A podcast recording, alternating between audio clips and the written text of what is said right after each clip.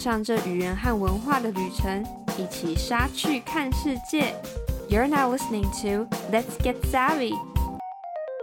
Hi, I'm Savannah，欢迎回到我们每周英文时事的什么新东西。我们赶快来看一下这一周世界上发生了什么事吧。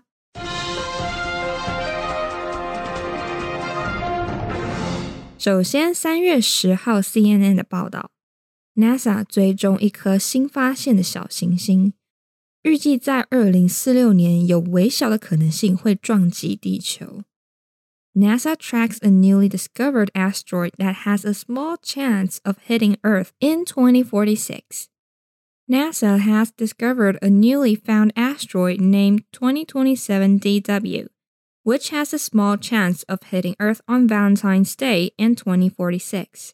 Has a 1 in 625 chance of striking Earth, according to the European Space Agency.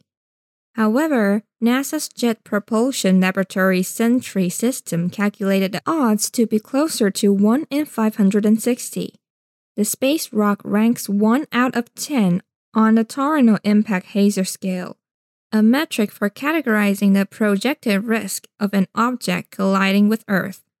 美国航太总署 NASA 新发现一颗名为2023 DW 的小行星，这个行星在2046年情人节预计会有很小的几率撞上地球。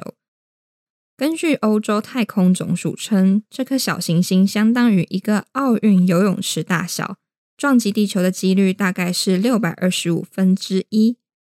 然而，美国 NASA 喷气推进实验室的哨兵系统计算出，几率大概接近五百六十分之一。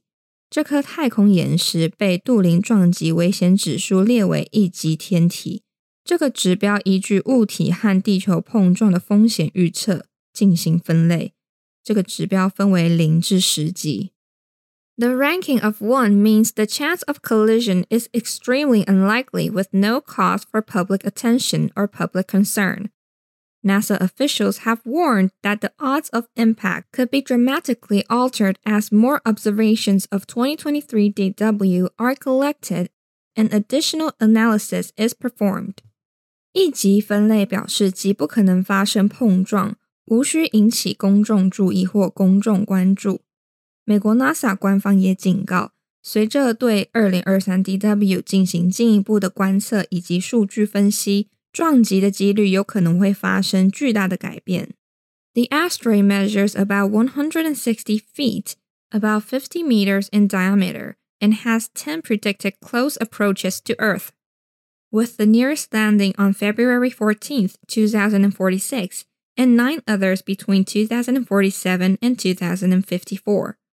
NASA's navigation engineer has noted the success of NASA's DART mission as evidence that humanity can be prepared to confront space rocks on potentially disastrous courses. 这颗小行星直径约为五十公尺，预计有十次接近地球的机会。最近的一次时间点为二零四六年二月十四日，另外九个时间则在二零四七年至二零五四年之间。NASA 的导航工程师指出，该种属的双小行星改道测试 DART 任务成功证明，人类是可以先准备好面对灾难性的太空岩石。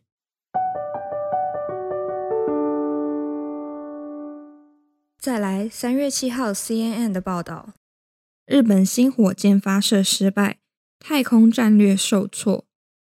Japan's new rocket fails on debut launch in setback for space program.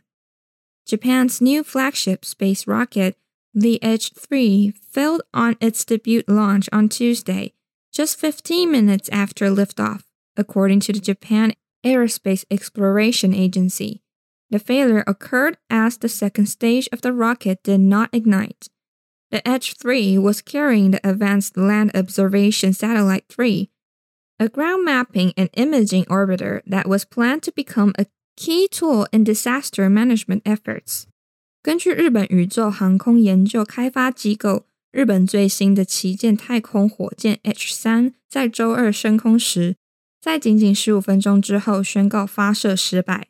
失败的原因是火箭第二阶段引擎未能成功点燃。H 三搭载着先进陆地观测卫星三，也是一种地面绘制跟成像轨道飞行器。这是被规划成为灾难管理工作的关键工具之一。再来，我们看看其他的报道。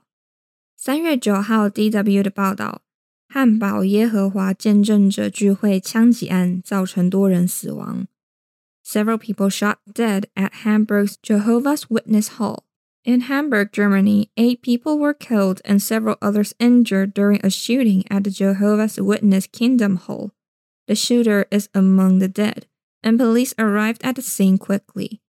在德国汉堡一处教堂的耶和华见证者聚会中发生枪击案，造成八人死亡以及多人受伤，枪手也在死者名单之中。警方迅速赶到现场。 The motive behind the shooting is unknown, and police did not use firearms during the incident.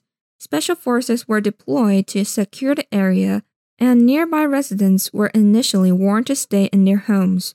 The religious community of Jehovah's Witness issued a statement expressing sadness about the attack. The religion has a history of over a hundred years in Germany and has more than 170,000 members. 犯罪动机目前仍有待厘清。警方在这次的事件当中没有使用任何的枪支，特种部队被派遣至该地区进行维安，附近的居民也被警告要留在家中。耶和华见证人宗教团体发表声明，对袭击事件表示悲痛。该宗教在德国已有一百多年历史，拥有超过十七万名信徒。再来，三月十号 BBC 的报道。习近平开始历史性第三届中国国家主席任期。Xi Jinping begins historic third term as China's president. China's leader Xi Jinping has been confirmed for a historic third term as president by the country's parliament. Mr. Xi's power comes from being General Secretary of the Communist Party and Chairman of the Central Military Commission. 中国领导人习近平 已被该国国会确认开始了第三届中国国家主席任期。习近平的领导权来自担任中国中央总书记及中共中央军委主席。Confirmation of his third term as president had been widely expected, and the naming of a new premier and ministers is considered more important. The new appointees are mostly expected to be Xi's loyalists. Ties between Beijing and Washington remain testy, with China recently accused of spying on the US. The two sessions of the National People's Congress and the CPPCC this week will provide insight into China's direction in the coming years.